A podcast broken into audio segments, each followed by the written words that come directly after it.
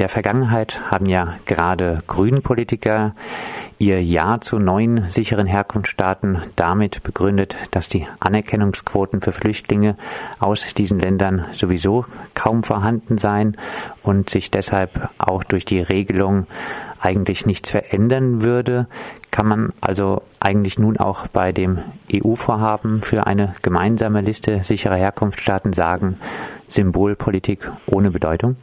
Nein, das glaube ich nicht. Das klingt ja zunächst mal rational. Warum soll eine EU, die äh, ja immer propagiert, sie sei auf dem Weg zu einem wirklichen gemeinsamen Asylsystem, ähm, was wir so nicht sehen von der unterschiedlichen Praxis der Mitgliedstaaten her. Aber warum sollten die nicht eigentlich eine gemeinsame Liste sicherer Herkunftsstaaten haben? Ähm, wenn man äh, sich die jetzige Praxis aber anschaut, sieht man, dass die EU-Staaten, ähm, die solche Listen haben, da sehr unterschiedliche Staaten draufgesetzt haben. Das hat zu tun mit den Herkunftsstaaten der Menschen, die bei ihnen konkret ankommen, entsprechend der kolonialen Vergangenheit oder aus welchen Gründen auch immer. Und wenn wir jetzt eine gemeinsame Liste bekämen, müsste man befürchten, dass es einfach eine additive Liste ist. Das heißt, die Franzosen setzen ihre sicheren äh, Herkunftsstaaten drauf. Die äh, Engländer, na, die sind ja demnächst nicht mehr dabei. Entschuldigung, ich habe sie noch im Kopf.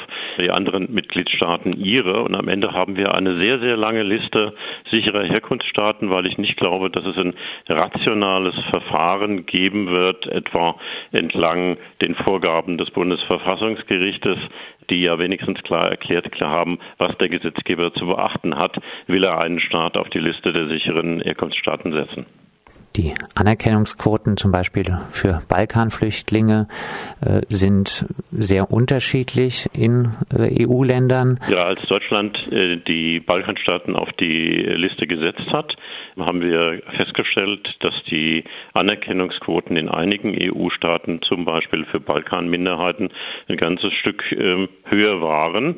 Und äh, man muss natürlich befürchten, dass in den anderen Mitgliedstaaten dann dasselbe geschieht, was wir im Moment in Deutschland beobachten, eine Manipulation der Anerkennungsquoten nach politischen Vorgaben, denn die deutschen Anerkennungsquoten für ähm, äh, Balkanflüchtlinge gingen während der politischen Debatte um die Einstufung dieser Staaten als sichere Herkunftsstaaten ähm, einfach zurück. Das heißt, das Bundesamt hat auf die politische Vorgabe äh, die Erwartungen aus dem äh, Ministerbüro damals reagiert und dann wird die Quote ja immer zum Beweis genommen, ja, die ist doch so niedrig, dann sind die Staaten doch sicher. Das ist eine große politische Inszenierung. Ist somit in Zukunft davon auszugehen, dass zum Beispiel Roma vom Balkan, die weiterhin massiver Diskriminierung ausgesetzt sind, nirgends mehr eine Chance auf ein Bleiberecht bekommen? Ja, das ist ja schon im Moment in vielen Staaten sehr äh, schwierig geworden. In äh, Deutschland ist es sind ja durchweg Schema F-Entscheidungen ähm, mit äh, extrem wenigen Ausnahmen.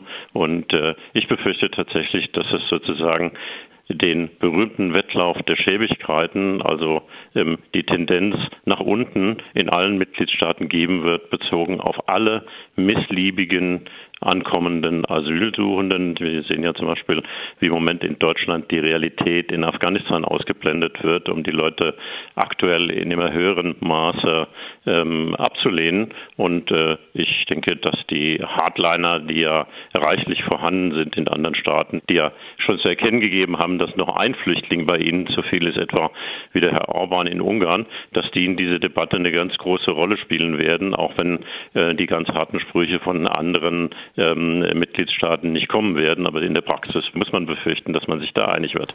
Jetzt sind ja wahrscheinlich dann später Schnellverfahren an der Tagesordnung für missliebige Flüchtlinge. Schon jetzt gibt es zum Beispiel in Heidelberg unterschiedliche Verfahrensstraßen für Flüchtlinge aus sicheren Herkunftsstaaten. Diese dürfen Erstaufnahmeeinrichtungen gar nicht mehr verlassen, auch wenn bisher mehr oder weniger umgesetzt Schnellverfahren sind, also schon jetzt in Deutschland äh, Realität. Kann nicht, ja, auch, kann nicht auch ein Schnellverfahren ein faires Verfahren sein? Da muss man sich verständigen, was man unter einem Schnellverfahren versteht. Ein schnelles und faires Asylverfahren wäre für uns das, was die Regierungskoalition in ihrem ersten Koalitionsvertrag äh, angestrebt hat. Äh, da sollten Asylverfahren in der Regel in drei Monaten abgeschlossen werden können. Wenn man das auf das Bundesamt alleine bezieht, wäre das denkbar, wenn man es vernünftig organisiert, auch ohne einen Rechtsverlust. Was wir aber sehen, ist, dass dort, siehe Beispiel Heidelberg, so eine Art Vorsortierung stattfindet beim Bundesamt, Clusterisierung genannt, ähm, wo schon mal vorsortiert wird nach sicheren Herkunftsländern, also nach, ähm, ich sag mal, den chancenlosen ohne dass sie im Asylverfahren schon gewesen wären und den mit einer besseren Bleiberechtsprognose. Und da die Balkanflüchtlinge ja schon seit einiger Zeit weitgehend abgearbeitet sind, zum Teil freiwillig zurückgekehrt oder abgeschoben äh, wurden, sehen wir jetzt, dass in die leerstehenden Bearbeitungsstraßen, ich sage das mal so der Verwaltungsjargon, ähm, andere Flüchtlinge reingeschoben werden, oft mit sehr kurzfristigen äh, Ladungen. Insbesondere jetzt auch Afghanen und Afghanistan-Fälle sind für uns äh, keine Fälle, die man so eben holter die Polter bearbeiten kann. Die Idee des Bundesamtes ist, den Teil der Fälle, den man für unproblematisch praktisch hält, in 48 Stunden bearbeiten zu wollen. Und das halte ich für eine völlig abseitige Vorstellung jenseits jeder rechtsstaatlichen, menschenrechtlichen Idee eines ähm, vernünftigen und adäquaten Asylverfahrens. Da kann man nur sagen, ähm, wer das macht, äh, handelt nach dem Motto, wo gehobelt wird, fallen Späne. Und im Moment wird im Bundesamt wirklich nicht nur gehobelt, da wird mit der Axt reingeschlagen, was die Entscheidungsqualität betrifft. Wir sehen im Moment, wir kriegen Entscheidungen als offensichtlich unbegründet, also mit der Folge des verkürzten Rechtswegs zu Afghanistan, zu Somalia, zu Äthiopien, zu anderen Staaten. Das heißt, diese neuen schnell eingestellten und ausgebildeten ähm, Entscheider des Bundesamtes wenden dieses Instrument, was eigentlich eher mal eine Ausnahme war, abseits der sicheren Herkunftsstaaten, jetzt viel häufiger an. Das heißt, ähm, abseits der Einstufung sicherer Herkunftsstaaten wird auch für andere Leute de facto ein Schnellverfahren institutionalisiert sehr gefährlich, sehr problematisch. Die Rechtsanwälte werden zum Teil übergangen, Ladungen verspätet zugestellt. Also es ist ähm, schlimm, was da im Moment passiert. Die Türkei, in der Erdogan stetig Krieg gegen die kurdische Bevölkerung führt, soll nach dem EU-Türkei-Deal nun jetzt auch zum sicheren Herkunftsstaat erklärt werden. Diese Bezeichnung kann ja eigentlich niemand ernsthaft für die Türkei verwenden.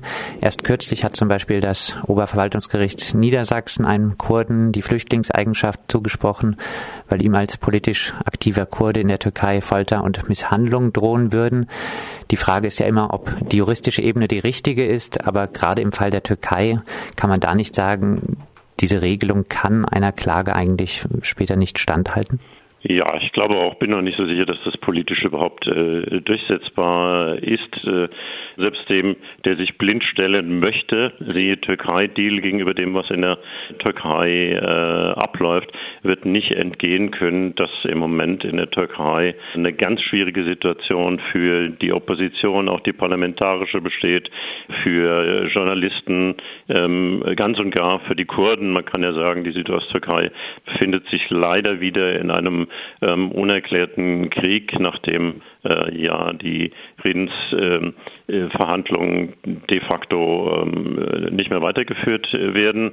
Eine Fülle von Menschenrechtsverletzungen. Also unsere Befürchtung ist eher, dass wir nach Jahren der relativen Ruhe auch wieder mit kurdischen Flüchtlingen in Deutschland rechnen müssen. Und ich finde, ähm, denen muss man gegebenenfalls Schutz gewähren. Also hier würde der äh, asylrechtliche Versuch, einen sicheren Herkunftsstaat ähm, oder Drittstaat zu konstruieren, eigentlich völlig an der Realität vorbeigehen. Ich meine, es ist ja schlimm genug, dass man mit der Unterstellung, äh, dass sie für bestimmt, dass die Türkei für bestimmte Personengruppen ein sicherer Aufnahmestaat ist, schon jetzt Leute aus der ähm, äh, aus äh, Griechenland mit deutscher Billigung ähm, in die Türkei zurückführt.